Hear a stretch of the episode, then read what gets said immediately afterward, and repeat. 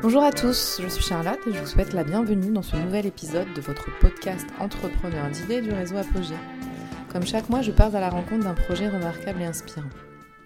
Depuis 2014, Women Safe and Children agit au quotidien pour les femmes et les enfants victimes de violences. Situé à Saint-Germain-en-Laye, l'Institut s'appuie sur une équipe spécialisée en psychotraumatologie, des infirmières, des médecins, des psychologues, en victimologie avec des avocats et des juristes, et des partenaires engagés. Pour ce podcast, nous avons recueilli le témoignage de Frédéric Marthe, cofondatrice et directrice générale de l'Institut. Vous avez raison de parler du temps dans les violences, mais là, c'est dans une situation où on n'est encore pas dans la judiciarisation. Donc, effectivement, on peut enrayer quelque chose qui n'a pas pris encore une forme judiciaire parce que c'est le choix de la victime que de ne pas vouloir entrer dans une phase de judiciarisation. Oui, on, a l'impression d'être plus en, amont et de plus euh, désamorcer en fait la notion de culpabilité de la victime. Donc on va travailler évidemment dans cet aspect psy sur la notion de culpabilité et puis aussi de lui faire comprendre la mécanique dans laquelle elle est, répétitive, etc. Quand vous êtes dans des phases de judiciarisation où la femme vient déjà avec euh, un avocat, etc., là on va pas gagner vraiment en temps, on va gagner en qualité. Pourquoi? Parce que la temporalité de la justice, on ne pourra jamais la réduire. Elle est parquet elle est justice dépendante, et on a beau crier euh, euh, au scandale quand on sait qu'une personne est dans un danger imminent, évidemment, on le signale. Donc là, on, prend des outils, j'ai failli dire thérapeutiques, tellement c'est thérapeutique pour nous aussi. C'est qu'on a des outils qui aujourd'hui nous permettent de nous saisir la justice. Nous, aujourd'hui, on a pour un partenaire très fort dans notre proximité, c'est une convention avec le parquet qui nous permet de saisir le parquet directement parce qu'on estime qu'il y a une situation de dangerosité imminente, parce qu'on apprend que monsieur a des armes, on apprend que l'enfant, euh, il ne sort plus de sa chambre, il est déscolarisé. Là, on a une une, histoire, mais qui est dramatique, où on sent que on vient de nous décrire en fait un système, euh, un écosystème, enfin une famille entière euh, impactée par l'inceste, avec une fille euh, qui aujourd'hui rejette sa mère, mais on pense que c'est la fille du père. Donc vous voyez la difficulté de casser quelque chose. Et là on agit, on va dire, avec toute notre énergie parce qu'on sait que confronté à de l'ignorance, et c'est pas péjoratif. Hein, l'ignorance, c'est ne pas avoir une vision globale de la mhm. situation. Ça peut devenir de l'ignorance. C'est-à-dire qu'on a une vision de, par son métier, son prisme, et on n'y pressent pas les autres choses. D'où nos réunions très nombreuses, qu'on appelle réunions de synthèse avec les partenaires, où on prend une situation et on discute. Et là, on voit bien que s'imbrique, même dans un même service, par exemple, d'un partenaire, le, collègue d'à côté n'avait pas l'information, mais ces réunions de synthèse génèrent en fait une meilleure connaissance de la situation. D'accord. Et euh, à peu près, vous savez combien de femmes vous suivez actuellement euh? Alors là, on est depuis 2014, on a reçu plus de 5000 femmes. Aujourd'hui, en file active, on doit être à. Alors, on a par année à peu près 700 nouvelles prises en charge. 700 nouvelles prises en charge. Ces 700 nouvelles prises en charge vont être dans un temps, à un an à peu près, plus notre file active. D'accord. Donc vous voyez à peu près que c'est une file active qui est assez importante, mm. qui peut aller euh, euh, donc d'une prise en charge à au minimum 10, euh, prises en charge en, en colloque singulier, donc en individuel vont se transformer en collectif. Vous avez vu tout à l'heure l'aperçu de ce collectif thérapeutique que j'appelle tout à fait, qui est une journée solidaire de mise en beauté. Pour nous, c'est carrément dans le parcours thérapeutique. Il n'y a pas une action chez nous qui n'a pas une visée thérapeutique. bien sûr. Donc le collectif, euh, pour les femmes, c'est euh, par exemple des séances de karaté, mais pas du karaté par le combat, mmh. c'est apprendre effectivement à reprendre confiance en soi, etc. Pour les enfants, euh, bah, en période scolaire, là, on s'est dit, voilà, c'est typiquement les enfants dans ces conflits-là qui ne seront qui n'auront rien à faire, donc on les embarque vers des activités d'acrobranche. On a dans la thérapie des enfants, de la prise en charge des enfants, l'équithérapie, qui est formidable dans la relation euh, évidemment de, l'enfant avec l'animal. On connaît les, enjeux, voilà, les bienfaits. On va faire un marinage sur euh, euh, une mère enfant dans, la, dans le cadre de la plongée. c'est un club de plongée qui nous a proposé effectivement de marrainer. Donc je trouve que c'est un, challenge incroyable. Pourquoi? Parce que pour moi, l'enfant, et c'est un sujet qui est prégnant, à un moment donné, l'enfant, il n'est pas dans la même temporalité qu'un adulte. Mhm. Et il va se retrouver dans une défiance à un moment donné de l'adulte avec lequel il vit au quotidien, en l'occurrence la mère, mhm. euh, parce que la justice ne lui donnera pas les bonnes réponses. Euh, et je voudrais vraiment revenir sur la pluridisciplinarité de la prise en charge des enfants, parce qu'il y a un sens. Mais pourquoi je parle du marinage, de la plongée? Parce que je pense que cette reprise, euh, ce défi commun, il va avoir quelque chose d'extraordinaire dans cette relation, on va dire, euh, parentale qui est mhm. nécessaire dans la reprise en confiance, parce qu'ils ont soulevé ou levé le challenge tous les deux. Concernant la prise en charge des enfants, puisque je vous ai fait le lien avec le juridique, pour nous, nous était confié en dehors des enfants euh, de maman que nous recevons, et j'ai expliqué un peu la mécanique euh, qui nous permettait de recevoir les enfants, nous avons une autre, euh, un, autre adressage, mhm. c'est l'aide sociale à l'enfance. Mhm. C'est des enfants placés, une institution en face de nous, et puis on embarque ces enfants. L'aide sociale à l'enfance nous prenait comme un dispositif de prise en charge psychologique. Et nous, on leur a dit, c'est pas possible. Mm. Vous n'allez pas casser notre mécanique pluridisciplinaire parce qu'un enfant chez qui on percevra un problème de santé, il ira voir le médecin. Un juriste, il y va euh, euh, parce que l'enfant ne comprend pas ce que c'est qu'une ordonnance de protection, parce qu'il pense que c'est un docteur qui a fait une ordonnance, il a besoin de connaître ses droits et de comprendre qu'il peut poser toutes les questions dans son monde à lui, comment il interprète les choses. Et le juriste reçoit l'enfant et il l'écoute dans toutes les questions qu'il peuvent se poser. Quand on parle de l'aide sociale à l'enfance, ou voir peut-être des mamans, des enfants qui nous sont confiés, il y a tellement d'étapes juridiques dans leur vie que la moitié du temps, ils sont dans une passivité qui les rend... Euh, euh, euh, je ne sais pas, dans il y a des fois on les trouve dans des agacements, dans des énervements, parce qu'ils sont dans une incompréhension totale du mécanisme de la justice. Et là, on est vraiment très très euh, centré. On fait aussi du psychocorporel pour les enfants, parce que vous savez bien que le, toucher ou, la sensibilité euh, euh, d'un enfant, surtout quand il est placé, est complètement rompu. Donc nous, on le remet dans son monde d'enfant chez nous. Vraiment, c'est notre enjeu. Et on, on, fait des choses d'enfants pour les enfants. alors c'est les enfants on va dire, de jusqu'à 18 ans. Donc pour évidemment les adolescents, on fait d'autres choses avec eux, mais on recrée ce monde dans lequel ils ont été sortis de manière extrêmement violente. D'accord. Et pour cela, donc vous avez euh, différents partenaires. Euh, vous arrivez à, avoir des, partenaires qui vous proposent des activités comme la plongée, comme l'équithérapie. vous avez tout un ensemble de, de, partenaires autour de ce projet le, fait qu'une société réagisse effectivement ben, pour une cause qui est malheureusement devenue extrêmement visible, nous, on a la chance d'avoir des partenaires qui se rapprochent de nous en disant voilà, c'est totalement gratuit, on veut mettre à votre service, et c'est le cas de la plongée, on veut mettre à votre service notre club de plongée. Je pense que c'est juste, ça nous fait du bien aussi. C'est peut-être une prise de bonne conscience, mais on s'en fout. Quelque part, on a juste envie d'atteindre un objectif parce qu'on y voit aussi cette thérapie. Euh, là, euh, s'ouvre un challenge, c'est faire financer tout ça parce que c'est gratuit. Tout est gratuit pour euh, les personnes qui nous, sont, qui nous font confiance. On a ouvert effectivement un partenariat en tout cas, on a présenté un projet à un partenaire qui dit ben voilà, présentez-moi votre activité et je vais voir si l'activité telle que vous me la décrivez, elle correspond à mon envie de m'engager.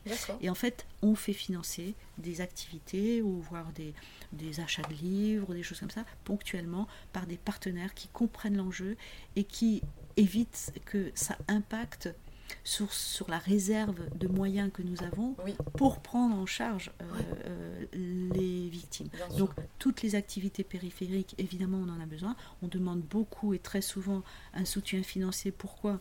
Parce que dans ma mission, on va dire, de, fondatrice, j'ai des salaires à payer, j'ai des psychologues à payer, j'ai euh, des juristes, non, des vacations de juristes à payer. Donc j'ai de la vacation, j'ai du, métier derrière. On ne peut pas dire qu'elles font tout gratuitement, parce que c'est des gens qui œuvrent dans leur temps dans la semaine. Par exemple, les psychologues, elles viennent une à deux permanences par semaine et après elles ont une activité dans le libéral. Donc c'est normal que les gens puissent être payés. Oui, oui. Et ça, donc, euh, en termes de financement ou de modèle économique euh, le modèle économique aujourd'hui, il est, il est, très simple. Bon, l'objectif, c'était de réunir les moyens pour payer effectivement des acteurs qui vont œuvrer auprès des femmes et faire perdurer la gratuité. Parce que ça, c'est vraiment. C'est mon objectif premier. C'est je ne veux pas qu'une victime puisse aujourd'hui dire euh, devoir payer. C'est insupportable pour moi parce qu'on sait très bien que le système pénalise trop souvent les victimes. Dans leur, euh, elles n'ont jamais d'obligation de soins alors qu'elles sont traumatisées, mais l'auteur on cherche à le soigner et en plus il est remboursé par, c'est remboursé par la sécurité sociale. C'est assez insupportable d'entendre ça. Donc on a inversé, ou on n'a pas inversé, on a fait en sorte que la femme accède à tout ça. Les bailleurs, qui sont, enfin les, les, financeurs, sont en partie publics, en partie privés. On va dire que on est à 60, malheureusement, la partie privée, je dis malheureusement parce que je trouve que euh, l'État se désengage un peu, même si on entend des grands chiffres, mais il y a une problématique effectivement de moyens publics, parce que je pense que l'État compte beaucoup sur le privé aujourd'hui mm. pour faire financer des actions de santé publique sur lesquelles des associations se positionnent, et l'État euh, voit bien que les entreprises privés euh, prennent le, lead sur des financements d'actions. Ça, je trouve que c'est un peu difficile à. Après, ça vous permet aussi peut-être d'avoir une certaine, une certaine autonomie aussi, de ne pas dépendre complètement des, des fonds publics je suis super d'accord. non, mais c'est vrai. Non, mais je pense que les associations doivent se tourner vers le privé parce qu'il y, y, a un souci. Je pense euh. que le privé, les mm. financeurs privés sont plus bienveillants. Alors, la bienveillance, elle est quoi? Elle est, elle est, elle s'exprime sous quelle forme? Quand vous êtes soutenu à un moment donné par un bailleur privé, à un moment donné, ce bailleur, il, il a envie de prendre, faire connaissance de votre vie d'association. Donc il va être assez présent à, dire tiens, est-ce que je peux vous accompagner, est-ce que je peux voir, etc. Ça, c'est un bonheur total.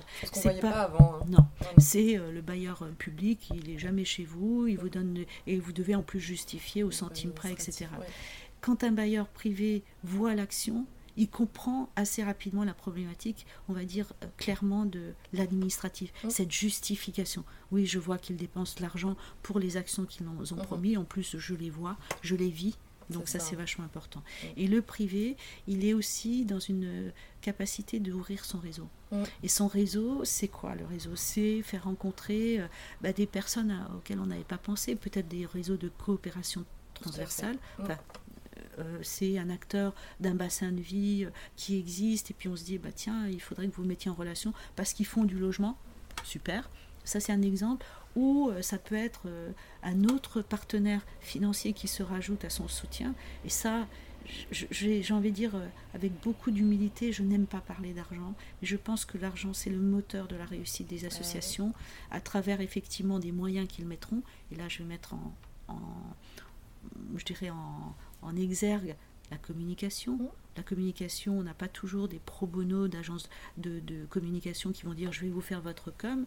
C'est des gens qu'il faut payer. Des, et, du coup, tout l'objectif qui était de trouver de l'argent pour servir les femmes, à un moment donné, dans votre tête et dans votre changement d'échelle, vous devez vous dire, ok, ça c'est important, mais il y a quand même la communication qui permet de mieux vous faire connaître auprès des gens qui ont envie de vous soutenir dans l'action mm. euh, d'entreprise ou dans les, le particulier qui a envie effectivement de faire connaissance avec vous. Voilà. Donc pour moi, les évolutions et la présence de la communication dans la création d'une association, c'est pas négligeable. La communication n'est pas quelque chose de, on va dire, d'accessoire. De, mm. Nous, on a fait l'erreur.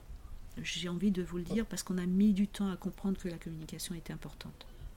Oui, mais c'est parce que vous avez priorisé aussi l'action et, votre engagement auprès des femmes, ce que je, ne peut pas vous le reprocher. Non, mais je pense que j'ai euh, envie de donner ce conseil-là à des associations qui aujourd'hui se créent. J'ai envie de dire, mais qu'est-ce que j'aurais envie de vous dire en premier?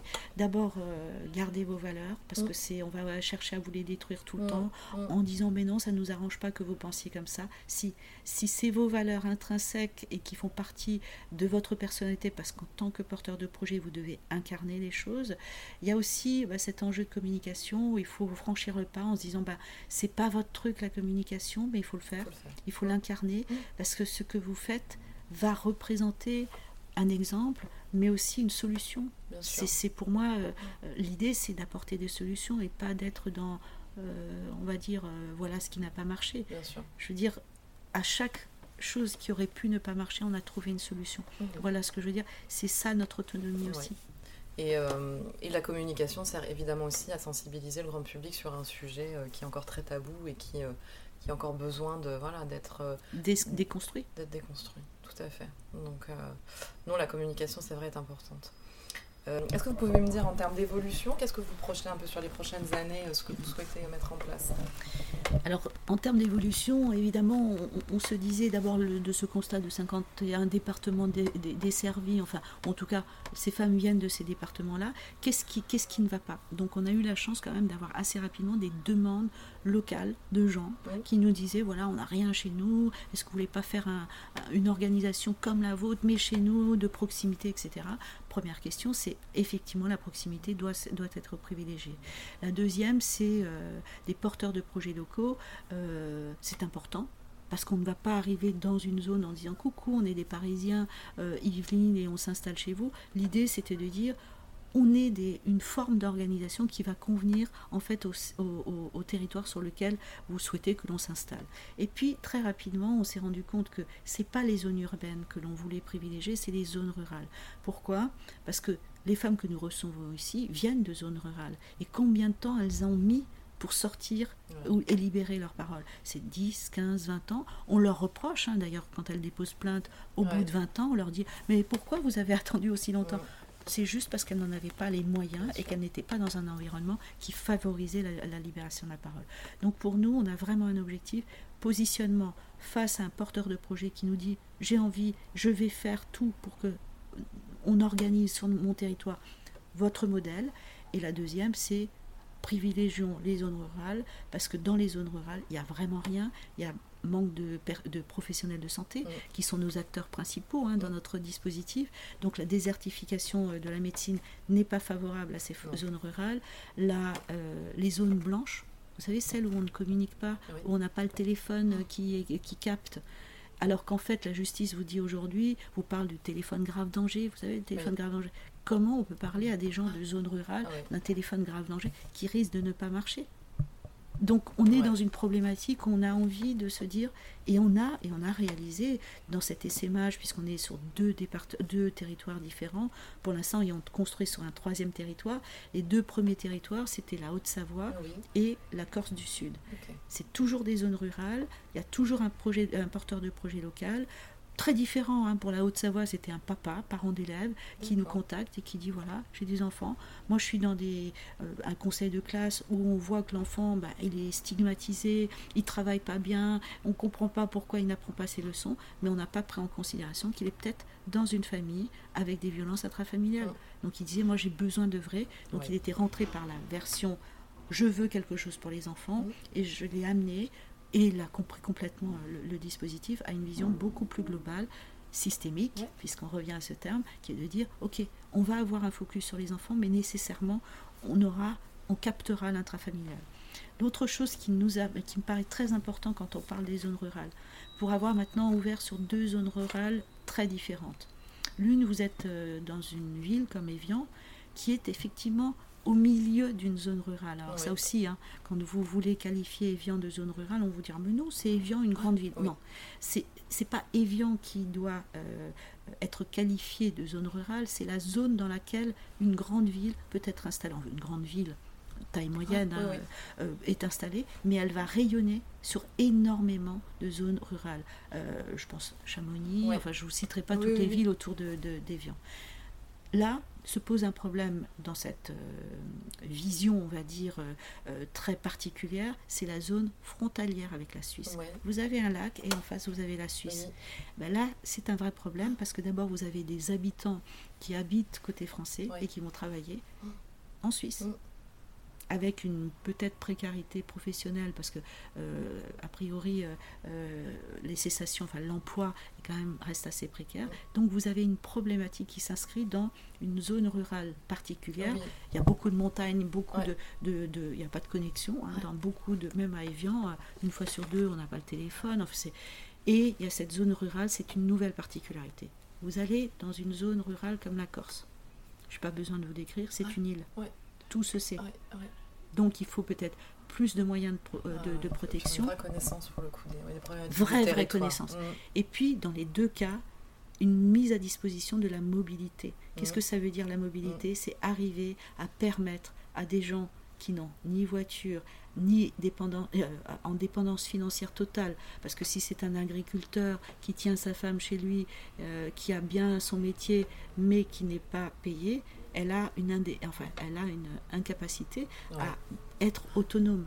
Donc notre, le, point mobilité, pour nous, il est très important. C'est comment on construit avec les politiques pardon, territoriales euh, quelque chose qui va amener le politique aussi à rentrer dans, la, dans le jeu. c'est Qu'est-ce que tu mets comme moyen coopération là, pour, euh, pour, mettre en place ce type de projet et encore davantage dans ces zones euh, effectivement enfin, atypiques avec leurs particularités de territoire. Donc, euh, donc c'est vrai que là, pour le coup, là, on parle de challenge, mais il est, il est énorme. et puis, on va amener aussi à d'autres méthodes parce qu'il il y a des métiers dans cette, cette pluridisciplinarité qui vont être complétés.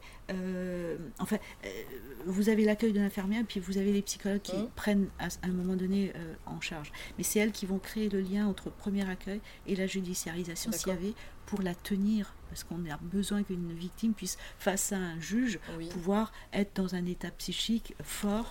Donc, on pense que c'est une consultation, voire d'autres consultations qui pourront se faire à distance. C'est-à-dire ah que la première accueil va être tout le temps physique, on le veut, parce que on, a beaucoup de choses qui se passent au moment du premier accueil, mais vous allez avoir une autre étape qui va pérenniser dans le temps, qui va pouvoir s'installer avec des projets plus dans le numérique. C'est encore. C'est intéressant parce que ça peut peut-être faciliter. Est-ce que ça peut pas faciliter euh, la, démarche des femmes? Oui, non, parce que je vous ai quand même expliqué qu'il y a un problème de connexion. Il y a encore trop de zones blanches. Si on nous écoute et que, des personnes voudraient répondre à, certaines, à certains besoins que vous pouvez avoir en ce moment, alors, si on me permet de, parler des besoins, euh, évidemment, on pense tout de suite aux besoins financiers. Évidemment, j'interpellerai des entreprises, mais aussi du, public qui nous écouterait, qui entendrait euh, cette cause comme euh, nécessaire à, porter, à défendre. On a toujours besoin de moyens financiers. Je l'ai un peu expliqué dans, tous les coûts et la gratuité que l'on veut volontairement. Le besoin, pour moi, il va être euh, aussi philosophique, c'est que j'ai envie vraiment qu'on reste dans le positif. C'est un sujet dramatique.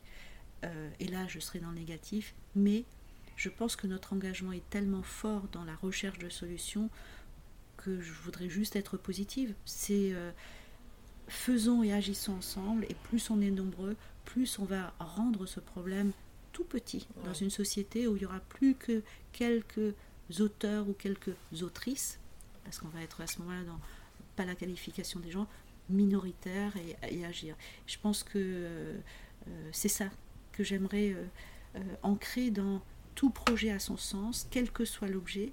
Quand on est sur un domaine de l'humain, il faut être un peu plus, on va dire, attentif au fait qu'on est en interaction humaine et pas simplement euh, euh, et que c'est un enjeu, un vrai enjeu, et que le positif c'est que plus on est nombreux, plus on réussira à peut-être rendre ce monde meilleur. Et là, je le mettrai en parallèle avec, euh, par exemple, l'écologie.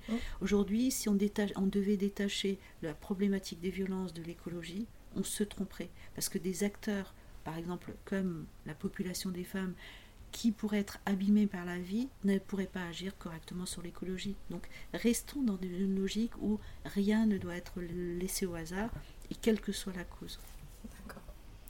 Non, c'est vrai. C'est un beau message. Ben non, mais ça vous, vous pensez pas Mais si, complètement. C'est sur cette approche de, de, de, cette approche systémique que vous évoquez. Systémique et aussi, tout, est, aussi. Tout est très lié. Donc finalement, c'est. Et je pense que, que dès qu'on réfléchit par principe de euh, voilà, de spécialité. Je vais m'occuper de l'écologie. ah, mais les violences faites aux femmes, c'est autre chose. C'est un autre sujet. Non. Une société qui est composée à moitié de femmes et d'hommes, à, part pratiquement égale, comment vous pouvez éliminer la moitié de la population de, cette terre sans euh, qui n'agirait pas euh, sur un autre problème? Et tout ça, c'est imbriqué. imbriqué. Tout à fait. Donc, Merci beaucoup. Eh ben, on vous souhaite euh, encore de belles réussites pour, euh, pour ce projet. Et puis on vous remercie surtout pour votre témoignage. Merci Frédéric. Merci. À bientôt. J'espère que cet épisode saura vous inspirer. Merci à Frédéric Marx pour son témoignage. Les éléments pertinents de cet échange que j'ai retenus sont l'importance de la pluridisciplinarité dans la prise en charge des victimes de violences, garder ses valeurs intrinsèques en tant que porteur de projet, l'ouverture du réseau par l'intermédiaire des financeurs privés et l'importance des enjeux de communication pour la réussite d'un projet. Cette présentation de vous-même Safe and Children est en deux épisodes. Vous retrouvez tous les épisodes sur vos plateformes habituelles, n'hésitez pas à vous abonner. Besoin de valoriser votre projet par un podcast? Vous pouvez me contacter par mail à charlotte.nivelet, n i v e l e t apogée-du6ess.org. À très bientôt.